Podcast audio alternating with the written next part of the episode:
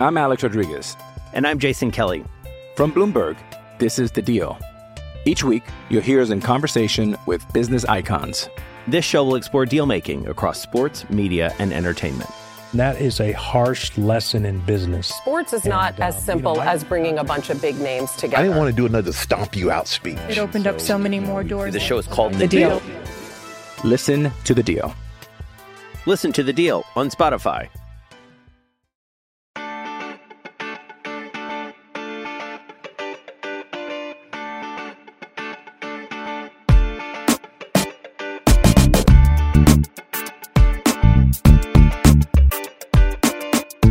Desde el bar, edición Chicharito, vamos a hablar del regreso de Javier Hernández al fútbol mexicano, que ha generado toda una serie de, de debates, como de costumbre. Eh, eh, los aficionados de Chivas, enorme esperanza, enorme alegría, como era de esperarse, el regreso del ídolo, el regreso de, de aquel que se fue como un joven inocente y volvió como un veterano mucho menos inocente.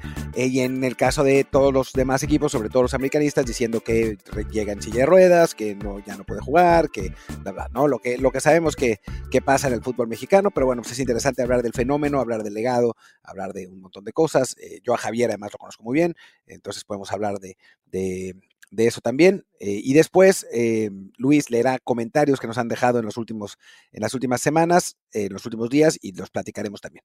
Bueno, pues yo soy Martín del Palacio y está conmigo Luis Herrera.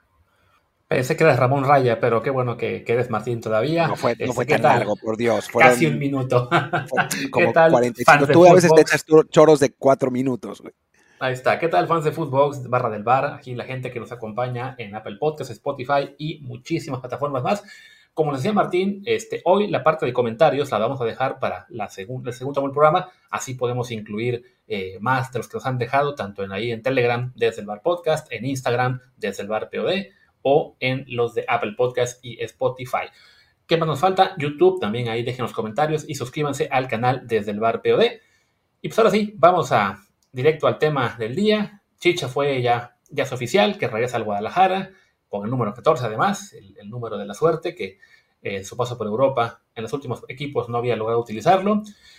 Y pues regresa a eso, a generarle mucha ilusión a los fans del rebaño. Yo creo que es más bien a despedirse y esperemos que lo haga pues de buena manera, con, con goles y con éxitos. No sé si le alcanzará al, al Guadalajara para ser campeón o no, pero sí tengo la impresión de que ese regreso llega un año tarde. A ver, qué bueno que no llegó el año pasado porque estaba lesionado, pero Bueno, antes de, antes de romperse, evidentemente. es que el asunto es que llega por eso, porque digo, él se había, esta- se había ido a Los Ángeles, estaba feliz en Los Ángeles, el primer año en el Galaxy estaban muy contentos con él, pero después se rompe. ¿no? Eh, Se rompe y entonces pues ya para el Galaxy no tiene mucho sentido seguirle pagando el, el salario enorme que tenía y por eso a final de cuentas lo dejan ir eh, y, y se va libre. Yo creo que si hubiera seguido haciendo goles se hubiera quedado en el Galaxy porque era un, pues, era un fenómeno digo, en, en- a escala MLS, pero un fenómeno de taquilla y de camisetas, no tenían por qué dejarlo. Ahora, después de la lesión, pues sí hay una enorme interrogante de cómo va a volver, porque no fue una lesión cualquiera, o sea, no es que se haya eh, tenido un, tirón en el muslo, ¿no? Fue es, una lesión de la que cuesta trabajo volver. Sino que fue una ruptura de la rodilla, que bueno, sabemos, suele dejar a los jugadores fuera eh, 8 o 9 meses, también depende mucho de, bueno, tanto de la edad como de la condición física del jugador, y no solamente es el tiempo que tardas en regresar, sino también en recuperar tu forma física, entonces sí, pues es complicado para Chicha que su último partido con el Galaxy lo jugó el 28, 27 de mayo, que fue cuando se lastimó, si no mal recuerdo, o por, ahí, entonces sí, este, pues bueno, es eso, ¿no? Han pasado ya, que son ocho meses sin jugar, no va a jugar de inmediato todavía con Guadalajara, creo que le faltan unas semanas de recuperación. Y sí, ¿no? Como señalas, le había, le había ido bien, sobre todo en lo que fue el segundo y el tercer año. O sea, él llega en la temporada 2020, no juega mucho, ahora mismo no recuerdo si también tuvo problemas de lesiones. Estaba lesionado. o- o- sino que fue exactamente que lo que le, que le afectó, pero bueno, juega 12 partidos, mete apenas dos goles, parecía ser su contratación pues un, un fiasco, ya las siguientes temporadas mete 17, 18 goles, eh, sobre todo bueno, en la del 21, que fueron 17 en 21 partidos, otra vez las lesiones ahí también le afectaron un poco, y en 22, 18 goles, ahí sí en 34, entonces por lo menos ya sin problemas de, de perderse partidos, aunque sí un ritmo goleador más débil. En el- Bueno, pero que, última- es- que de todas maneras, 17 goles en 34 partidos es una muy buena cifra. Sí, aunque en la MLS, ¿no? Y luego ya en el último año eh, que juega, juega nueve partidos, mete solamente un gol. O sea, antes de la lesión ya le estaba costando. Que bueno, eso es normal, son rachas, los delanteros pueden empezar a un torneo y luego te meten 10 goles en dos meses.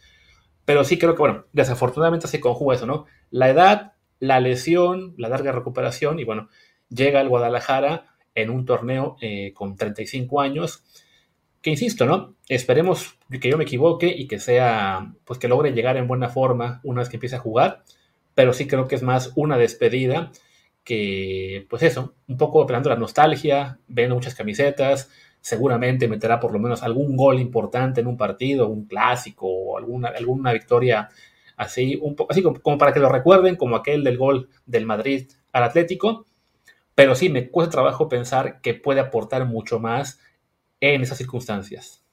A ver, yo creo que puede aportar en, en distintos lugares, ¿no? Eh, creo que, bueno, ya sabemos cómo es el vestidor de Chivas, ya sabemos lo complicado que es.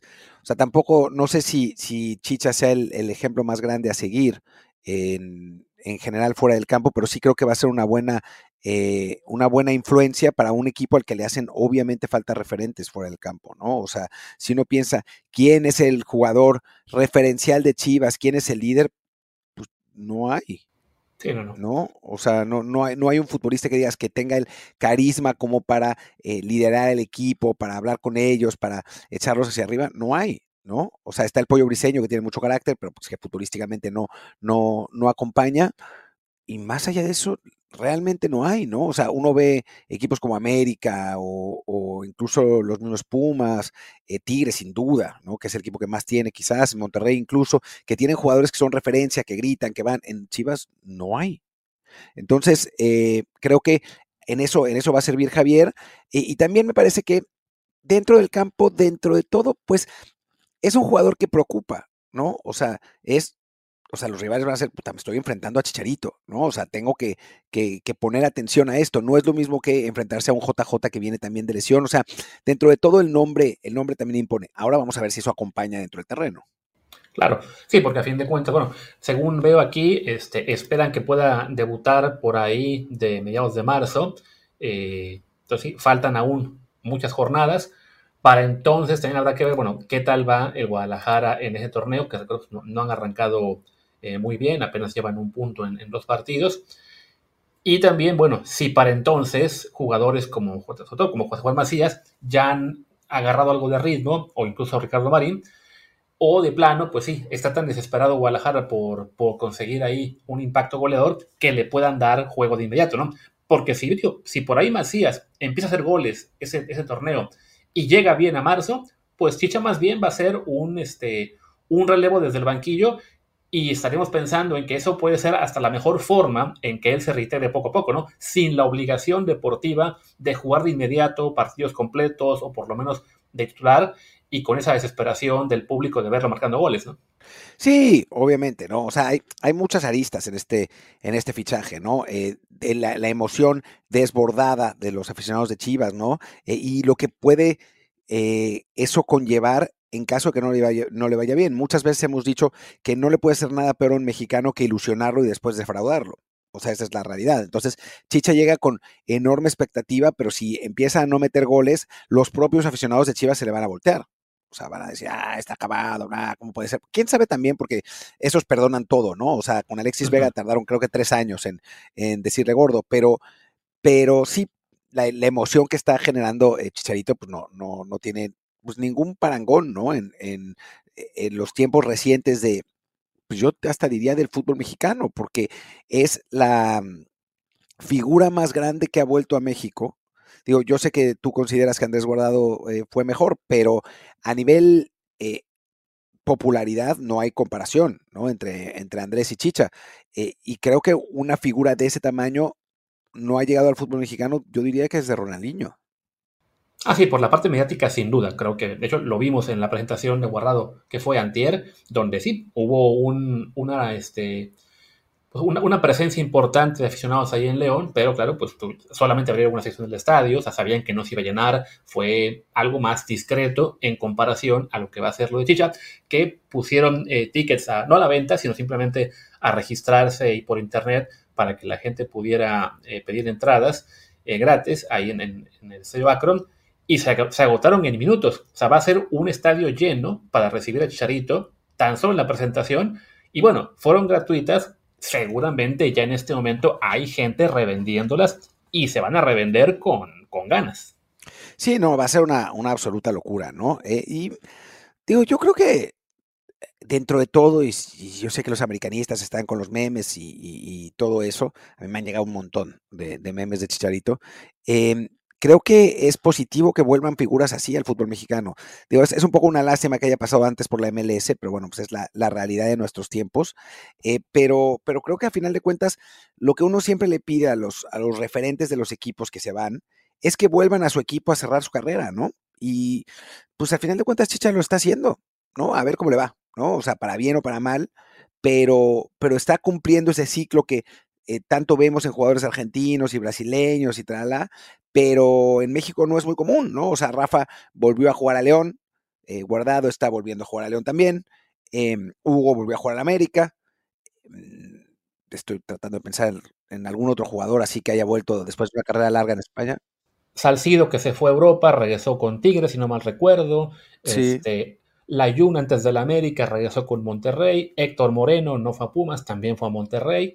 Sí, no, es, es, es raro el jugador mexicano de primer nivel que después de una carrera larga en Europa acaba volviendo al mismo equipo a, decir adiós, ¿no? Como señalas Tecatito. antes, Tecatito, sí, aunque bueno, y lo suyo es, digamos, todavía, este, al menos Monterrey esperaba que fuera algo más que una despedida, ¿no? O sea, lo, ficharon pensando en, estamos trayendo aún al Tecatito de primer nivel que puede ser figura en este equipo, ¿no? Que bueno, ya después las lesiones, para variar, no le han permitido ser todo lo que esperaban, ¿no?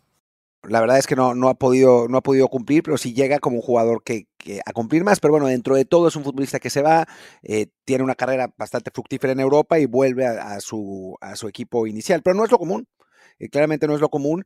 Y pues en el caso de Chicha, la verdad es que está bien. Insistimos que lo, lo, que tiene, o sea, ahora lo que, lo que hay que ver es, es, lo que va a aportar en la cancha. O sea, yo, yo lo que sí he sabido, lo que he sabido siempre y lo que he platicado mil veces con él es que eh, él decía uno puede tener muchas novias, pero siempre tendrá un verdadero amor, y mi verdadero amor es Chivas, y lo ha dicho siempre eso, ¿no? Entonces, yo creo que sí es algo especial para él, yo creo que sí va a intentar eh, estar bien físicamente para, para poder volver a Chivas, eh, creo que emocionalmente va a estar eh, metido, a ver cuánto tiempo le dura eso, pero, pero por lo pronto me parece que sí va a ser un, fichaje importante, incluso dentro del campo, o sea, yo creo que, que dentro del campo va a poder aportar no al nivel que hubiera podido aportar hace cuatro años, ¿no? Eso está claro, hace cinco años, pero, pero va, va, a aportar algo en una liga también que hay que decir la realidad, no tiene grandísimos nueves, ¿no? O sea, en, en México hay, o sea, los nueve top, top para Liga Mexicana están contados, o sea, no hay muchos. Entonces me parece que sí, sí, sí puede, eh, puede aportar, si él está concentrado, si él está metido, si él está eh, sin distracciones, lo que es complicado también, eh, creo que, que, puede, puede ayudar a Chivas, incluso dentro del campo, más allá de lo que pueda ayudarlo fuera. Eso sí. ¿Sabes a quién olvidábamos que sí regresó al, equipo que debutó? A Ochoa. Claro, claro, claro. Memo volvió, pero se volvió a ir. Exacto, y, volverá a regresar dentro de un par de años, ahí, cuando Malagón se vaya vendido a otra parte. Sí, no, es eso, ¿no? Eh, a mí, yo la verdad sí lamento un poco que Chicha esté volviendo ya tan veterano, sobre todo por el hecho de que regresó con escala en la MLS, ¿no? Pero bueno, también pasó así con, Rafa Márquez, que hizo escala en la MLS, que además le fue mal, a él sí le fue mal, a Rafa en el New York Bulls. Porque fue a regresar. O sea, Rafa, fue, Rafa fue a echar la hueva y después ya cuando volvió a México dijo, bueno, ya es hora de volver a jugar otra vez y volvió a jugar otra vez. tan es así que le alcanzó para jugar otra vez, mantenerse en la selección, ser importante, irse a Italia todavía un año y medio al Verona y por fin, al final, ahí sí, regresar al Atlas a despedirse eh, como esperaba. También un jugador que tuvo una trayectoria que llegó, si no me equivoco, hasta los 40 años de edad, ¿no? Chicha, francamente, se ve muy difícil también porque la posición en la que juega es distinta, que, él, que a él le queden más de, ¿qué te gusta? ¿Dos años si bien le va? No solamente la posición en la que juega es distinta, él es distinto como jugador. O sea, si fuera un, futbolista del, físico de Zlatan, por ejemplo, ¿no? O sea, alto, eh, que puede ir por arriba, que no, no, no basa su juego en potencia, pues igual si le alcanza para los 40. Chicha, que es un jugador que siempre ha sido de velocidad y de, y de vivacidad, pues esas, ese tipo de, de, características son las que se van perdiendo con la edad. Así que sí, o sea, yo creo que es, van a ser dos años, ¿no? Máximo, y seguramente lo que pasará es que el primer año que esté bien metido y, y, y, realmente enfocado le irá bien, y en el segundo menos, también por, la, por el declive de la edad. O sea, sí, yo no espero que sea una, un, una etapa larguísima y, y, que termine eso retirado a los 40. Me parece que no va a ir por ahí. Estoy viendo aquí la nota de los argentinos eh, burlándose de, de, su, de, su, vuelta, porque bueno, además, pues sí, digamos que lo conocimos muy jovencito, sí, los años eh, han sido eh, duros con, con, con, con, Hernández en cuestiones de, pues sí, en, en la caída del pelo, la, la, en, eso, en cuestión capilar, ¿no? O sea, creo que, es, que ese es el problema. Sí, no, y también digo, o sea, es decir, le, le, hacen mucha burla a que sí, pues se, se, le ve más decaído, pero bueno, si él mantiene una forma física importante, que además creo que ese es, el, es, el gran, es el gran problema, la gran duda de, porque bueno, hablamos ¿no? que en la MLS había sufrido algunas lesiones antes de la, de la importante, que sí le habían impedido ser muy regular un, par de años, ¿no? Pero bueno, regresa Chicha, esperemos que, que, regrese bien y que pueda jugar a partir de marzo a un buen nivel. Digo, yo sí espero que Macías o algún otro lo esté haciendo tan, tan, a tan buen nivel que Chicha no sea necesario ese torneo, al menos como titular, y así tenga él más tiempo, le puedan tener más paciencia y sea ya en la apertura cuando sí podamos ver una versión de Chicha eh, más completa. Pero bueno, como señalas, qué bueno que regresan a México jugadores importantes.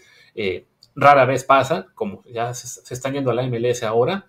Y, y, bueno, solo habrá que pedirles a los que siguen, que serán que ya quedan muy pocos, ¿no? Además, ahora, ahora, regresan antes de ser importantes, ¿no? Se regresa Arteaga, se regresa, quiere regresarse Jorge Sánchez. Eh, ¿A quién más quieren regresar ahora? Este... Creo que ya es, es, es, todo por el momento. Por ahora, ¿no? El torneo que viene van a querer ir por César Montes y después van a querer ir por Chucky Lozano, aunque él también va a ser el seguramente a la MLS.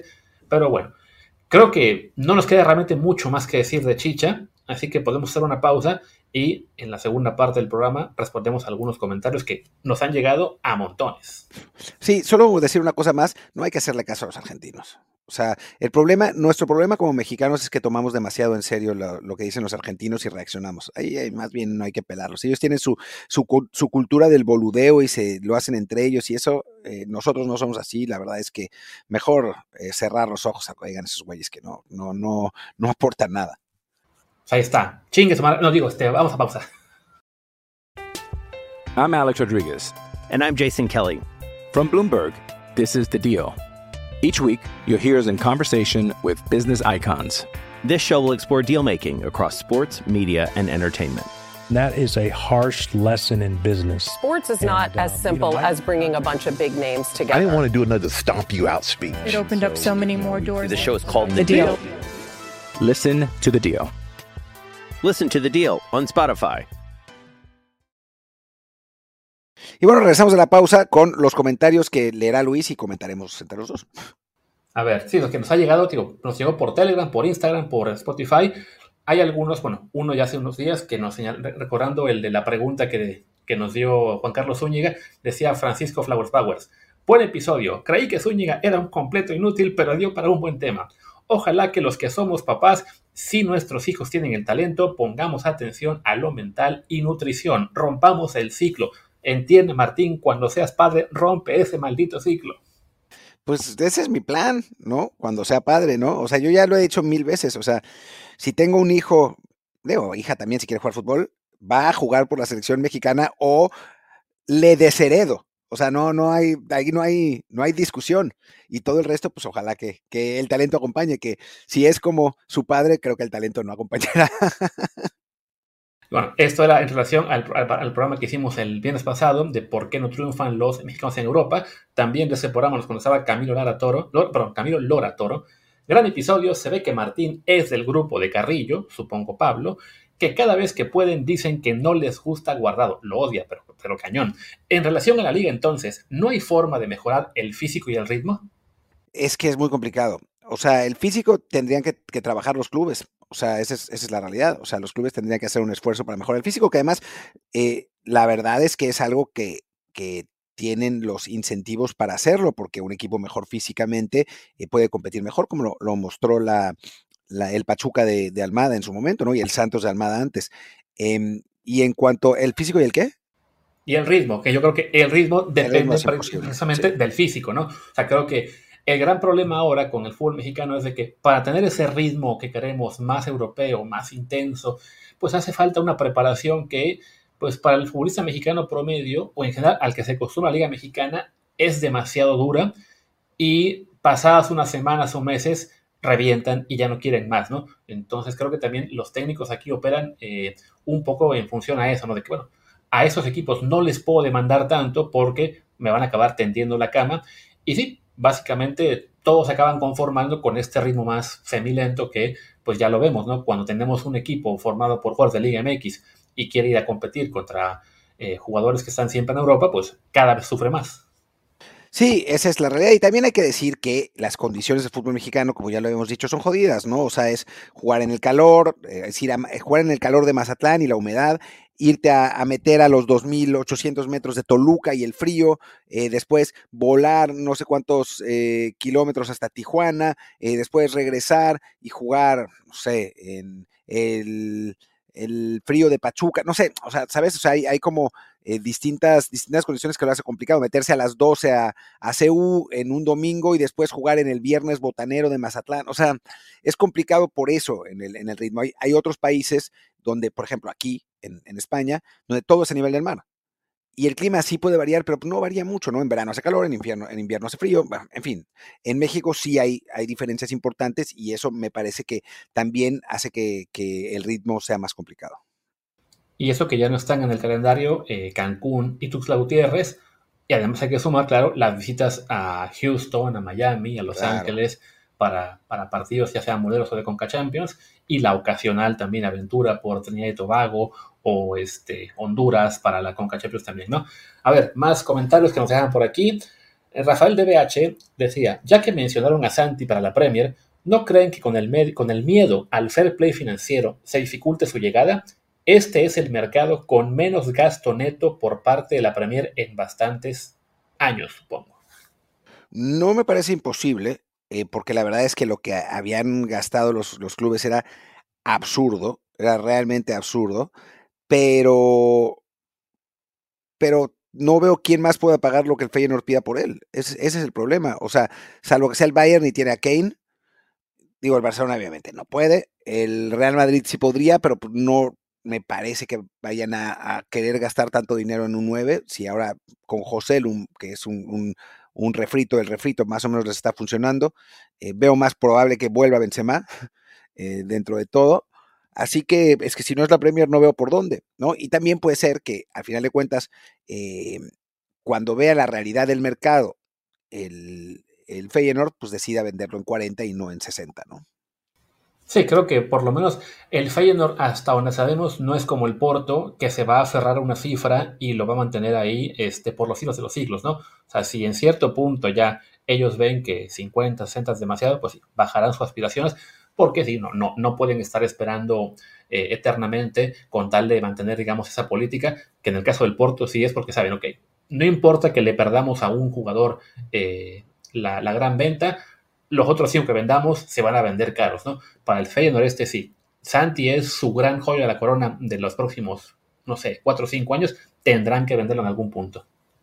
Sí, en algún momento tiene que, tiene que, que, salir, ¿no? Porque necesitan hacer caja con él. El problema es a dónde y con quién, ¿no? Y, quién, y quién, puede pagar y por cuánto. Así que, pues que eso es lo que hay que esperar.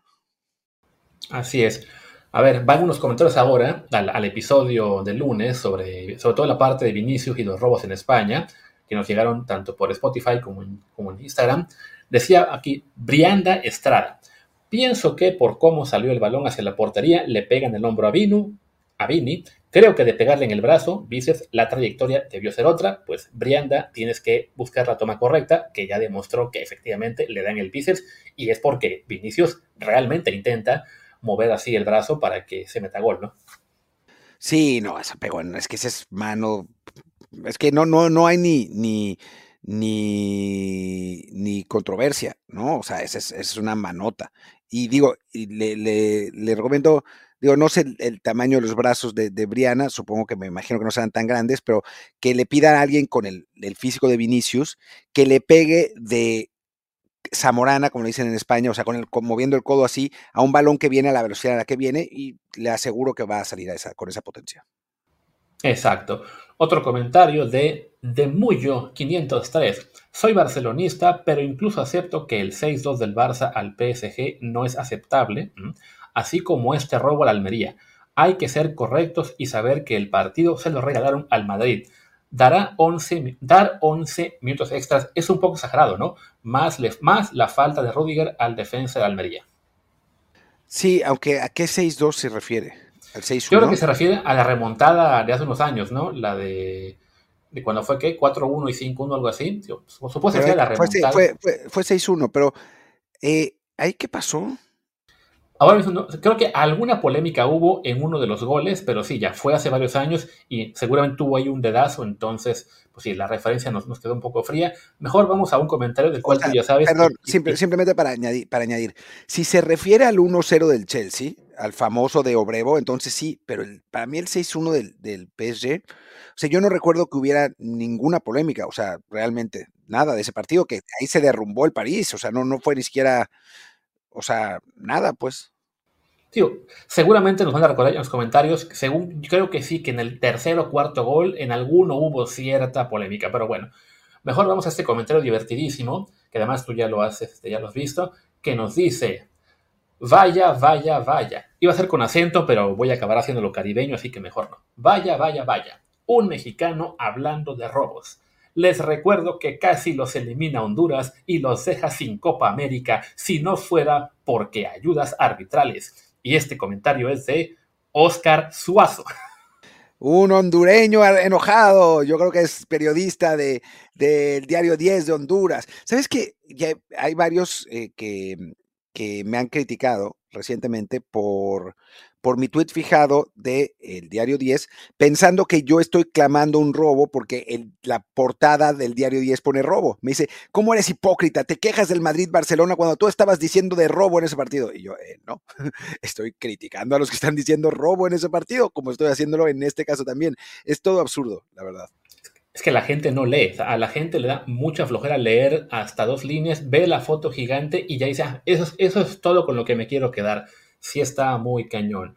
Pero bueno, eh, y bueno, comentarios rápidos que nos dejaron también. Alex Gutibel, otro llorón. El problema es que fue el Madrid y comentarios como los tuyos no ayudan. Dice Freddy PPE. A llorar con Negreira, payaso. Dice también Iván Arribas. ¿Este quién es?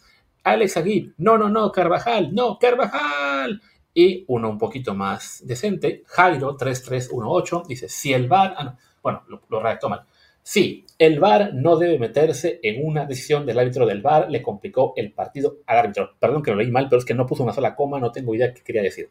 Por lo que quiero ver es que para él la, la regó el VAR al meterse. Eh, sí, la revuelve al meterse. O sea, y, los, árbitros además condicionaron, perdón, los, encargados del VAR, pues condicionaron al árbitro diciéndole que no había mano. O sea, ahí me parece que si alguien tiene que ser suspendido, no es el árbitro, sino los, asistentes del VAR. O sea, me, ahí, y es muy claro, y tendrían que suspenderlos y, tomar medidas de verdad. Pues sí, ahí usaron mal la herramienta. Uno más estivo, este partido nos dejó para un montón. Dice aquí, Uru.Granada, lo único que me molestaría es que esto le pase al Girona jugándose el título. Y pues sí, ¿no? En un año de esos raros en el cual hay un equipo, digamos, este, externo a la pelea por el título, que puede eh, llevarse el, el, el, campeonato, y que estos tres puntos que se llevó el Madrid en un juego pues, tan polémico pudieran acabar siendo la diferencia, sí, sí lo daría bastante, ¿no? Sí, da, da, lugar para la duda. Recientemente el campeonato español da lugar para la duda, ¿no? O sea, Siempre. con lo de Negreira y con esto, sí, pero antes como que no había muchas, o sea, había cosas, pero, en fin, yo no, insisto, no, no, me, no me gusta entrar en la conspiranoia porque además no tenemos eh, por el momento pruebas de nada, ni siquiera de lo de Negreira, o sea, tenemos pruebas de que el Barcelona contrató a Negreira, pero no, todavía no tenemos pruebas de para qué. Pero sí es verdad que últimamente eh, se ve peor. Y es mucho peor lo del Barcelona que lo del Madrid, ¿eh? O sea, para que no sí. me No, no, no, no entren los aficionados del Madrid aquí a decir, es que no somos iguales. A ver, como aficionados sí, son iguales, pero como clubes, la verdad es que el Barcelona lo ha hecho mucho peor desde el punto de vista eh, ético y financiero en los últimos años. Y creo que no hay duda al respecto y no, no, no, o sea, ya cuando, uno escucha a, la porta diciendo que está adulterada la competición y a Xavi eh, diciendo que es lo mismo, no, no es lo mismo. Sí, no, ahí se, ha visto muy mal el Barça, temas directivos y bueno, en general de declaraciones y de la forma en que reaccionan a mucho de esto, de esto en pues últimos años. Y digo, creo, que además este tipo, este tipo de pugnas otros años, cuando la pugna es Madrid-Barcelona, pues sí, es lo normal entre ellos y, ya casi casi que nos da igual si sale campeón el Madrid, sale campeón el Barça. En este caso en particular, bueno, el Madrid le lleva siete puntos al Barcelona y en realidad por, por juego de cada equipo, pues parece que se, se lo puede llevar de calle. O sea, es, se ve más factible que el Barça se cae, se caiga, perdón, a que el Madrid tenga muchos tropiezos. El problema es ¿no? De que está en una pelea con otro equipo, ¿no? Con un Girona, que en este momento es líder, con un punto de ventaja, aunque también con un partido de más. Y que, pues sí, si, si esto acabara siendo la diferencia en ese año raro en el que puede haber un campeón distinto, se van a acordar por mucho tiempo. Si al final la liga le gana el Madrid por seis puntos o, más, da igual, ¿no? Esta polémica se queda enterrada, aunque la irán recordando de vez en cuando cuando haya cosas del bar, ¿no? Pero si se define por un margen muy cortito, ahí sí, pues va, va a dejar un, sabor de boca muy malo. Sí, la verdad es que sí, aunque no sé si nos vamos a acordar, ¿no? O sea, sí habrá gente que lo recuerde, tralala, pero creo que faltan todavía muchos meses, ¿no? Estamos en, enero y esto se va a acabar en mayo. Entonces, sí, o sea, habrá aficionados del Barcelona que, que reclamen y tal, pero yo no sé si nos vamos a acordar. Puede ser. Y bueno, el último comentario de este tema nos dejó J. González F8. No, Martín, tu afecto por Messi te nubla en este caso. Y el de Negreira aún se resuelve. los aficionados del Barça, abran los ojos, abran los ojos. Y los aficionados del Madrid también, en ambos casos, ya porque creo que este era un aficionado del Madrid. Simplemente abrir los ojos y ser capaces de admitir cuando una circunstancia como esta, que fue una mano monumental, o cuando Barcelona, o sea, hace trampa como lo de Negreira, ¿no? O sea, más allá de que, de que no, no, tengamos evidencia de que haya afectado los partidos, de lo que sí tenemos evidencia es que contrataron al eh, encargado de la comisión de árbitros y eso éticamente está mal, punto. O sea, no, no, no hay ni vuelta de hoja. Totalmente de acuerdo. Y bueno, les decía que vamos a acabar con otro tema. Bueno, son dos temas diferentes, pero ya, para dejar todo esta, este backlog de comentarios y que vean que sí tratamos de incluirlos a todos, sobre el episodio de Mexicanos en Europa, también el que hicimos antier, de que cada vez son menos, nos dice Soto, ¿con quién hay que hablar para declarar al jugador mexicano en peligro de extinción? ¿Pero a qué se refiere exactamente? Yo creo que a veces se refiere al mexicano en Europa, ¿no? Porque mexicanos pues, habrá todavía un montón, pero sí, más bien todos van a ser un poco como los pandas en China, que ya no, ya no salen, que si sale un mexicano al, extranjero va a ser prestado y a la primera de cambios lo van a regresar como, como panda chino pues va a ser como antes, ¿no? O sea, antes así era. Teníamos a Hugo, eh, en algún momento sí se fueron Negrete, Luis Flores y, y el Chepo La Torre, etcétera, pero después regresaron. Después tuvimos a Rafa y no había nadie más.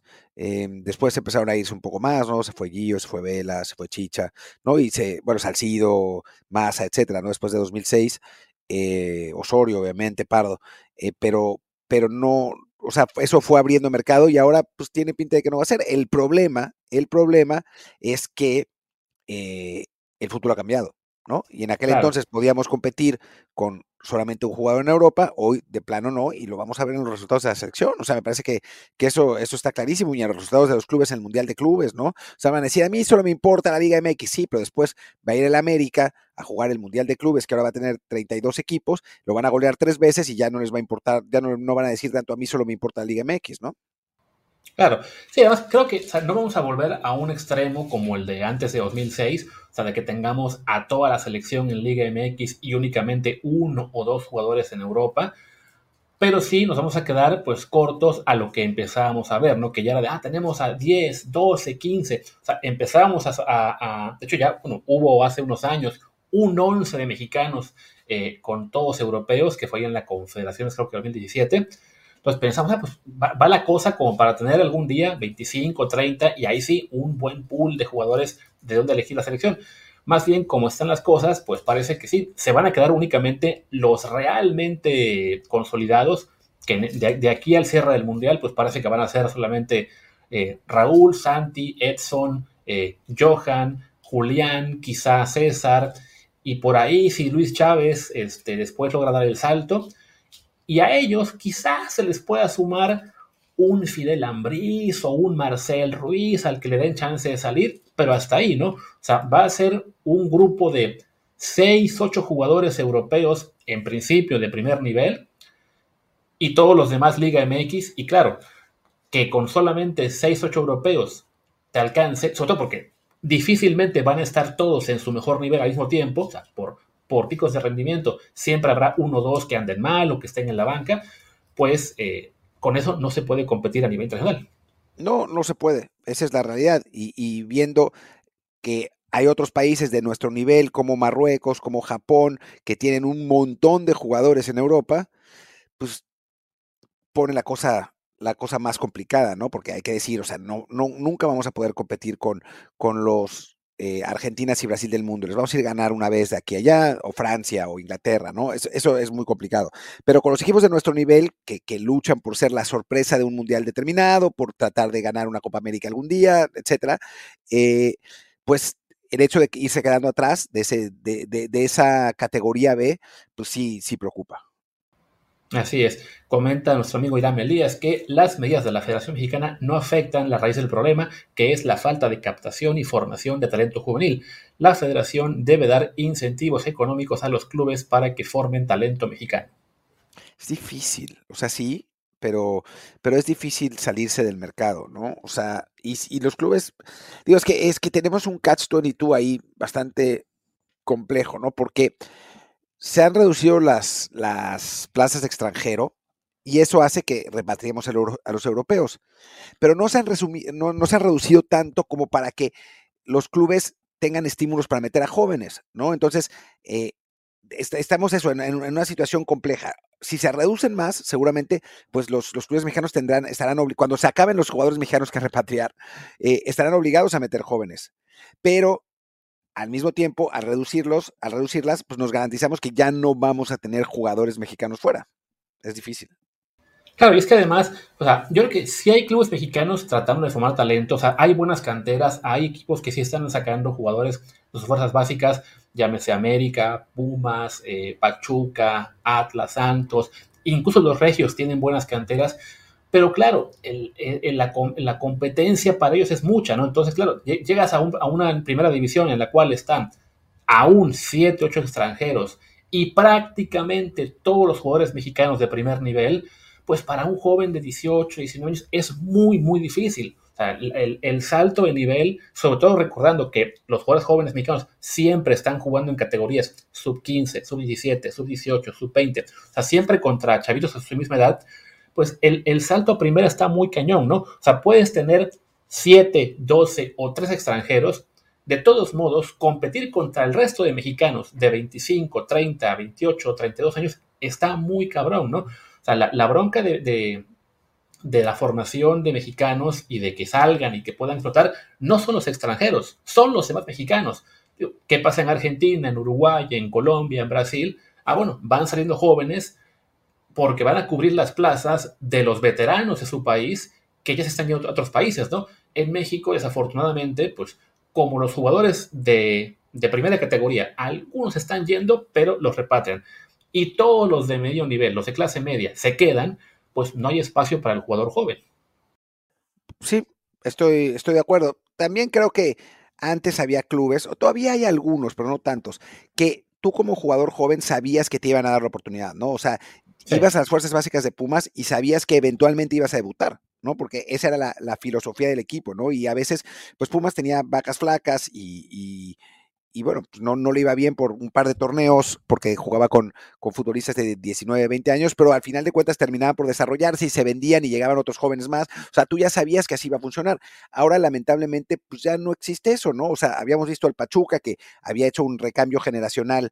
Eh, importante en la temporada pasada que no le alcanzó para calificar, pero al final de cuentas terminaron siendo competitivos y para esta temporada eh, se llevaron a un montón de extranjeros, ¿no? O sea, no, no han jugado todos esos extranjeros todavía. Estoy, estoy buscando la última, la última alineación de Pachuca, porque en, el primer. Eh, en, el primer partido sí jugaron varios de los, de los jóvenes, creo que ya en el segundo no tanto. A ver, vamos a ver. Pues, tú, tú, y yo que somos fans de Pumas y que recordamos la época en que la cantera generaba mucho, pero hoy nos preguntan, ¿qué quieres? ¿Que debute un lateral izquierdo de Pumas de la cantera o que fichemos a Funes Mori, eh, Piero Quispe y otros dos para ser campeones? Y también nosotros como fans del equipo queremos, lo que nos urge ya es ser campeones, ¿no? Sí, y Pachuca no jugó. Eso fue lo que pasó. Ah, claro, que tenía, el partido contra León, claro. Tenía el partido contra León, no, no jugó. Entonces, pues vamos a ver, ¿no? Eh, pero sí, eh, los refuerzos de Pachuca esta temporada fueron un montón de extranjeros. O sea, entonces, pues sí está complicado saber cómo, cómo va a reaccionar, ¿no? O sea, si, si a estos jugadores jóvenes se les sigue dando eh, las oportunidades y eso, pues un, un chavo talentoso va a querer ir a Pachuca porque dice, bueno, ahí sí puedo jugar, ¿no? No, no como si soy de Monterrey y pues no me van a poner nunca, ¿no? Y voy a terminar jugando en Mazatlán porque prestado, porque no, no tengo oportunidades en el primer equipo. Sí, de acuerdo. Y bueno, ya para cerrar el episodio, nos, nos llegaron algunos comentarios al reel que subió nuestra agencia ahí a Instagram sobre Mahomes, cuando tú hablabas de que no hay que minimizarlo, ¿cómo es? No, no hay que confiar, si dejamos de minimizarlo. Pues bueno, te comparto lo que nos hablan de Mahomes. Para la gente que solo quiere saber de fútbol, aquí se acabó el episodio, no se preocupen. Los últimos tres minutos son de NFL. Y te dicen, Martín, a ver qué, a ver qué opinas. A ver. Dice aquí, where is I? Oh, where is JJ, perdón. Siento que los fans de la NFL son los que lo odian a Mahomes y sus rivales divisionales. Cualquier fan de un solo equipo no podría odiarlo. A mí me parece un gran coreback y solo un par, solo un par están por encima de él. Esto me suena y no fui yo. No, yo creo que son los aficionados de Brady los que lo odian. O sea, esa, ha sido mi experiencia. tanto? sí. O sea, cada vez que uno pone eh, Mahomes es el coreback más talentoso, te aparecen eh, cientos de Brady Tarts diciéndote, mm, te, ponen un GIF con los anillos o no puede ser, eh, cuando gane, cuando gane los anillos, los anillos de Brady hablamos, no, son los aficionados de Brady, grueso, grueso, grueso los que odian a Mahomes. Aunque también creo que eso puede aplicar para los de otros corebacks. O sea, creo que para Mahomes sí coincido contigo en que a nivel talento es probable que ya sea él el más talentoso que hemos visto en la historia de NFL. Pero sí, evidentemente es una discusión esa parte a la del mejor de la historia, por como se ha, por como se ha hecho ahora, ¿no? Que es, para ser el mejor de la historia tienes que también reflejarlo con títulos. Claro, Tom Brady se separó tanto del resto al haber ganado siete, que creo que sí, Mahomes va a requerir llegar por lo menos a cuatro o cinco antes de poder estar ya seriamente en la discusión, ahí sí, del GOAT. Por talento, sin duda, ahí yo no, te discuto, es una cosa que no hemos visto nunca.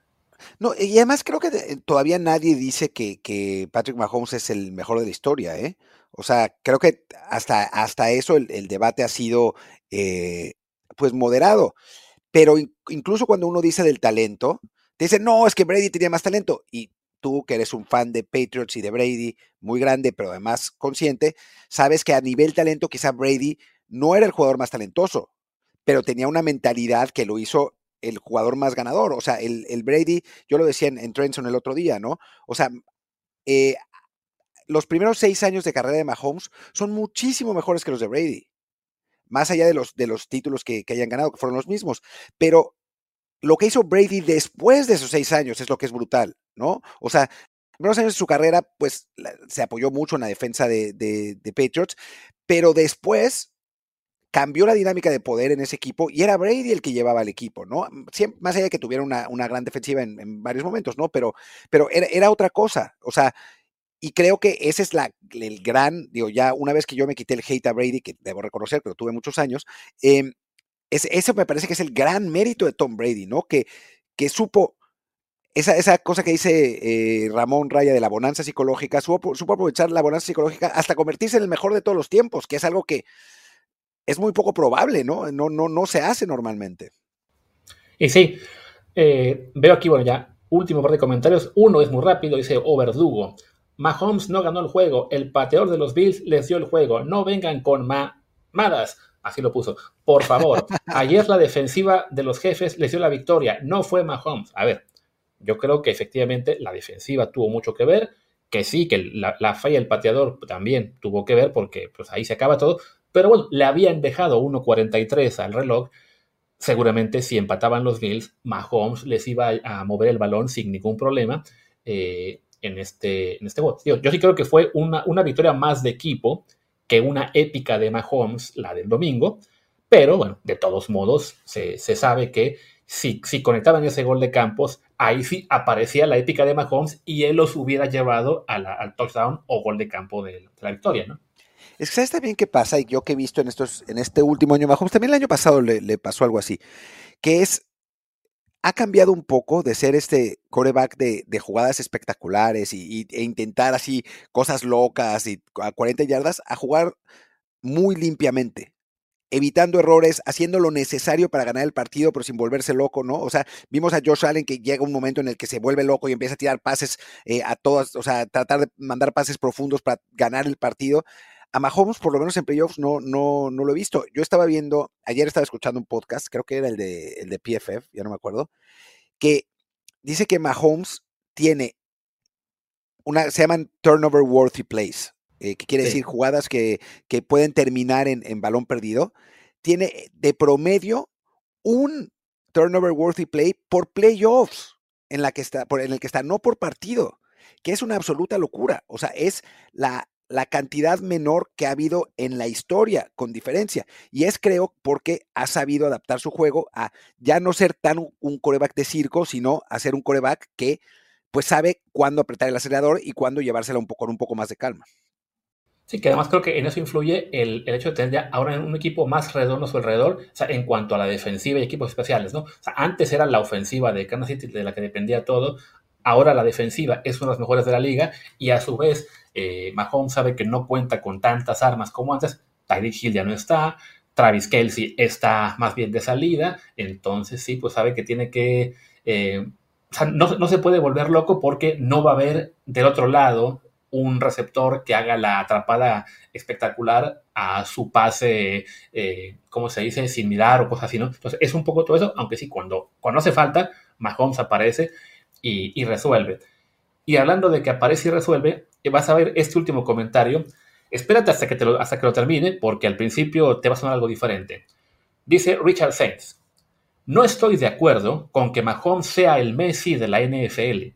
Respetable, pero creo que el proyecto deportivo de la NFL no se compara hoy con el de fútbol.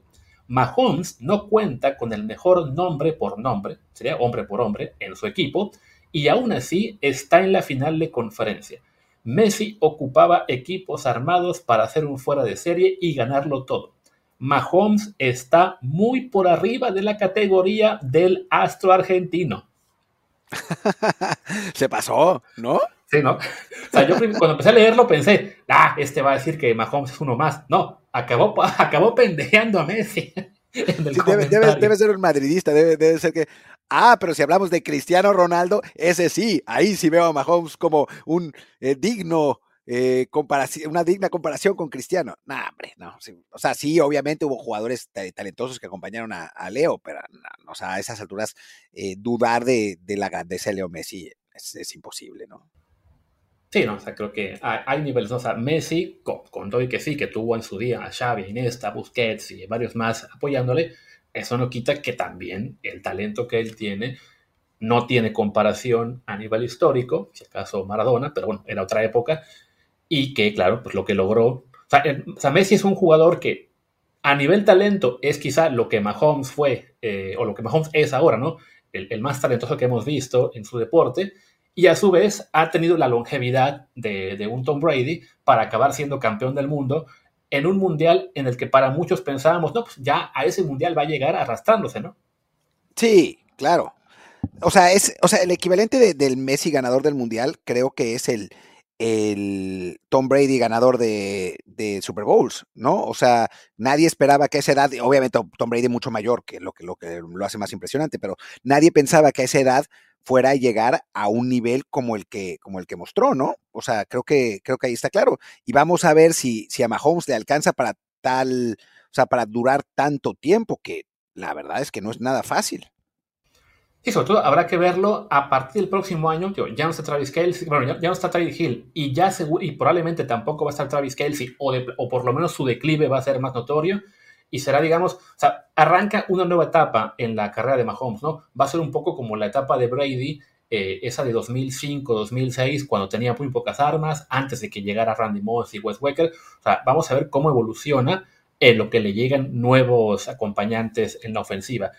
Y diría Martín que, bueno, ya con eso podemos dar por cerrado este episodio, que pues estuvo interesante, nos han dejado muchos temas, yo quería aprovechar que sí nos han dado muchos mensajes en las redes, ahí en Apple Podcasts, Spotify, en Desde POD, por Twitter, Instagram, eh, en Telegram como Desde Podcast. Así que gente, pues sigan enviando sus comentarios y aquí no se nos va a pasar eh, contestarles de vez en cuando, incluso si hay que esperar unos días.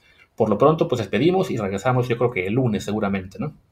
Sí, yo creo que, que, ya no nos da para mañana, salvo que pase algo ahí inesperado, que me parece que como viene el ciclo de noticias, no sucederá, no está pasando nada, pero... Carlos Vela firma con Pumas. Puta, dame la buena, güey. hacemos, programa especial de tres horas, pero eh, cosas que no van a pasar en tu vida, lamentablemente. Pues nada, entonces despidamos. Yo soy Luis Herrera, mi Twitter es arroba luisrha. Yo soy Martín del Palacio, mi Twitter es arroba martindelp, el del podcast es desde el bar pod, desde el bar pod y el Telegram es desde el bar podcast. Muchas gracias y nos vemos el lunes. Chao.